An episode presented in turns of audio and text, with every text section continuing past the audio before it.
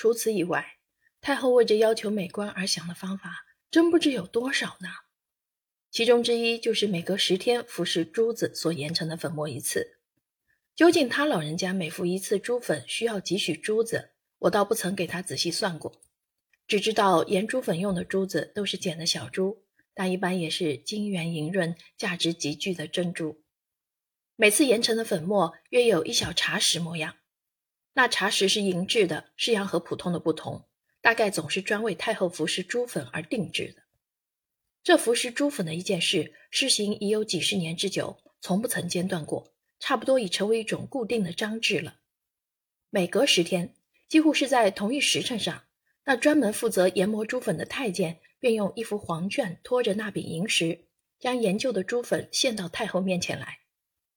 太后也无需再问什么话，一瞧这人学进来，便知是该服珠粉的时候到了。那太监便颤巍巍地将那一茶匙的珠粉授给太后，太后一接过来，便伸出舌头把那粉倒了上去。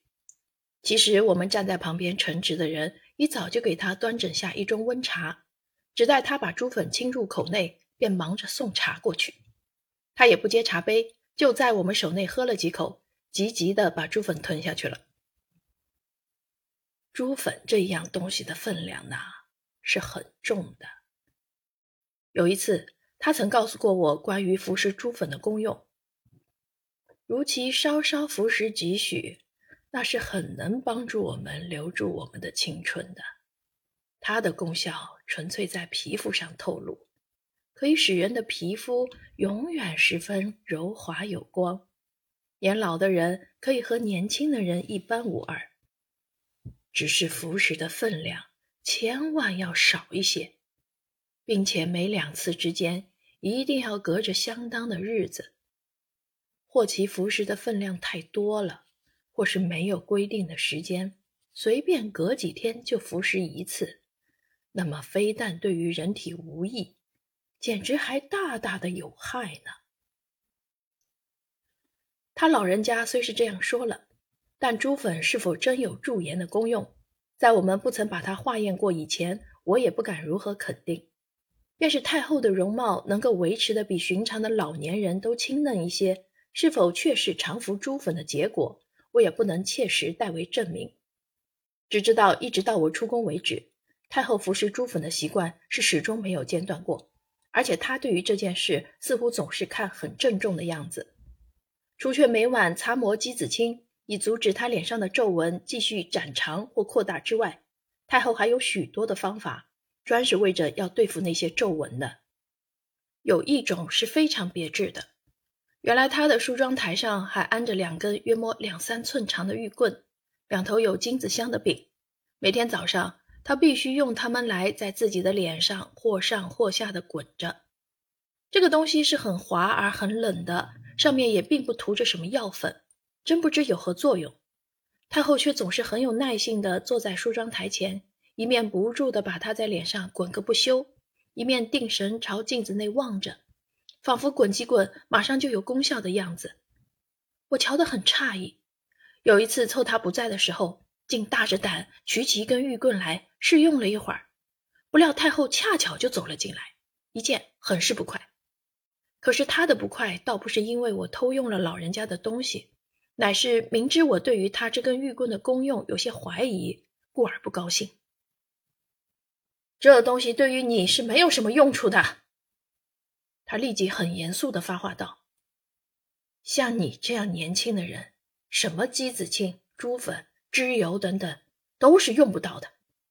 这种玉棍是格外无需了。”求太后宽恕，我忙着给他叩头，并谢罪道：“奴才并不敢胡乱偷用太后的东西，只是瞧着玉棍光滑的太可爱了，想试试看。”不知道滚在皮肤上是怎样的舒服，但下一次一定不敢了。这样一说，他倒笑起来了。你既然爱他，你就拿了去吧。他老人家爽快又给我一个特殊的恩典，于是我的囊中便又多了一件值得夸耀的御赐品了。不过他这一次赏这玉棍给我，却绝非因为我做了什么好事而以此为奖。更不是忽然高兴而由此赏赖，实在是为了这玉棍已给我偷用过了一次，他老人家心中有所厌恶，不愿再使用的缘故。然而不管他，我终于又到手了一件宝玩。我自恨在宫中的时候，每逢见到什么可爱的东西，心上虽极羡慕，但总竭力耐着，不轻易流露出来。否则，在我二年半的服务期间内，像太后那样专好把东西赏人的脾气。在家他又特别的重视我，我必能弄到许多的东西了，而且其中尽多值价极巨的宝物，正可使我终身受用不尽呢。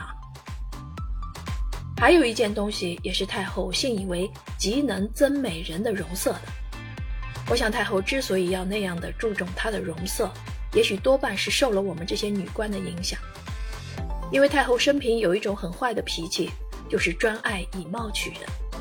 她对于她的廷臣尚且如此，那么她对于我们自然更注意了。所以，我们八个人中，委实是没有一个可以给人称为丑陋的。太后即逐日在我们这几个年轻美貌的女官中厮混着，虽不是有什么妒忌心发生，但相形之下，总不免使他觉得自己的容色是太老了，是太憔悴了，于是便不惜千方百计的设法要保留他那快将去尽的美色。另外一件东西，他所幸为具此功效的，便是人的乳汁。因此，他每天总得喝大半茶碗的人乳。宫里面既没有人生孩子，又不曾养着半个未离哺乳时期的婴儿，每天哪里去弄这些人乳呢？原来太后也有乳母顾着呢。太后的乳母乃是很谨慎的，从那些旗丁的妻子中选进来的，他们自然都是才生产过的少妇。选的时候非常谨慎，体格、面貌以及身上洁净不洁净都是很重要的条件。有时候也许选到了一个特别满意的妇人，她的面貌又长得极好看，太后就一定要长期的将她雇佣下来，并分外多给他一些钱，让他好去另雇一个乳母喂养他自己的孩子。可是这种情形是极难得的，通常总是同时雇着两三个，叫他们带着孩子一起住进宫来。每天早上轮流着挤乳出来给太后服食。这些乳母一进了宫，便也算是太后侍从的一部分了，并且特别优异的款待着，吃的东西简直和我们所吃的完全相同，一切用具、衣服等无不力求洁净，真像是他们进宫来做客人一样。只是每天早上挤乳的时候，太后却还不敢信任他们，总得在我们中间派一个出去监视着。不料太后这种因求助言而服食人乳的习惯，结果竟引起了许多偶然进宫来的外人的重大误会。因为宫里既是常用两三个乳母雇佣着，而这些乳母又各自随带着他们的孩子，于是孩子的啼哭声便不时可以在宫内听到了。本来在哺乳期内的孩子哪里会有什么知识，只知道哭是用以表示各种需求的唯一妙法。而在稍感不适的时候，也只把哭作为申诉，因此无论他们的母亲如何努力设法止住他们的哭，却仍无结果。连太后那样伟大的威灵，对他们也无所施其技。就为这样的缘故，以致一般王公大臣以及命妇贵妻偶尔走进宫来，很有几次会隐隐约约地听到一阵阵的小儿啼哭声。更不幸的是。他们虽因听到了这种奇怪的声音而心上很觉诧异，但无论如何总不敢向太后询问。便是在我们面前，他们也十分谨慎的，从不肯轻易道及。于是误会便发生了。他们既那样的讳莫如深，不发疑问，而太后和我们也从没有功夫自动的给他们解释，因此这重误会不但无从解除，简直是久而弥深。甚至当他们隐约听到有小孩啼哭的时候，便互相以目示意，仿佛是说：“这就是那画儿啊。”要是没有人和他们在一起时，他们还要彼此点一点头，意思就是说：“我们所猜的果然不曾错啊。”太后这种服食人乳的习惯，并不是人老年以后才开始的，当她年纪很轻的时候，就每天要喝这么一大杯了。及至她的丈夫咸丰皇帝死去之后，她的青春时期却还未曾去尽呢。但她还继续的喝着人乳，宫内便少不得要养着两三个乳母。恰巧其中有一个乳母特别的钟爱他的儿子，坚持要带他的儿子一起进来。太后瞧他的模样长得很好，乳水又足，便破格应允了，以后就成为一种常例。这孩子的哭声便一再为外来的人所听到，直至辗转讹传，弄到大家都说太后已和安德海私下生了孩子，真是冤枉到了极点啊！到得我进宫去的当儿，事情已过了好多年了。照理说，太后的冤枉早应大白于天下，因为二十多年来，那些从外面偶然走进宫来的人所听到的哭声，始终是婴孩的哭声。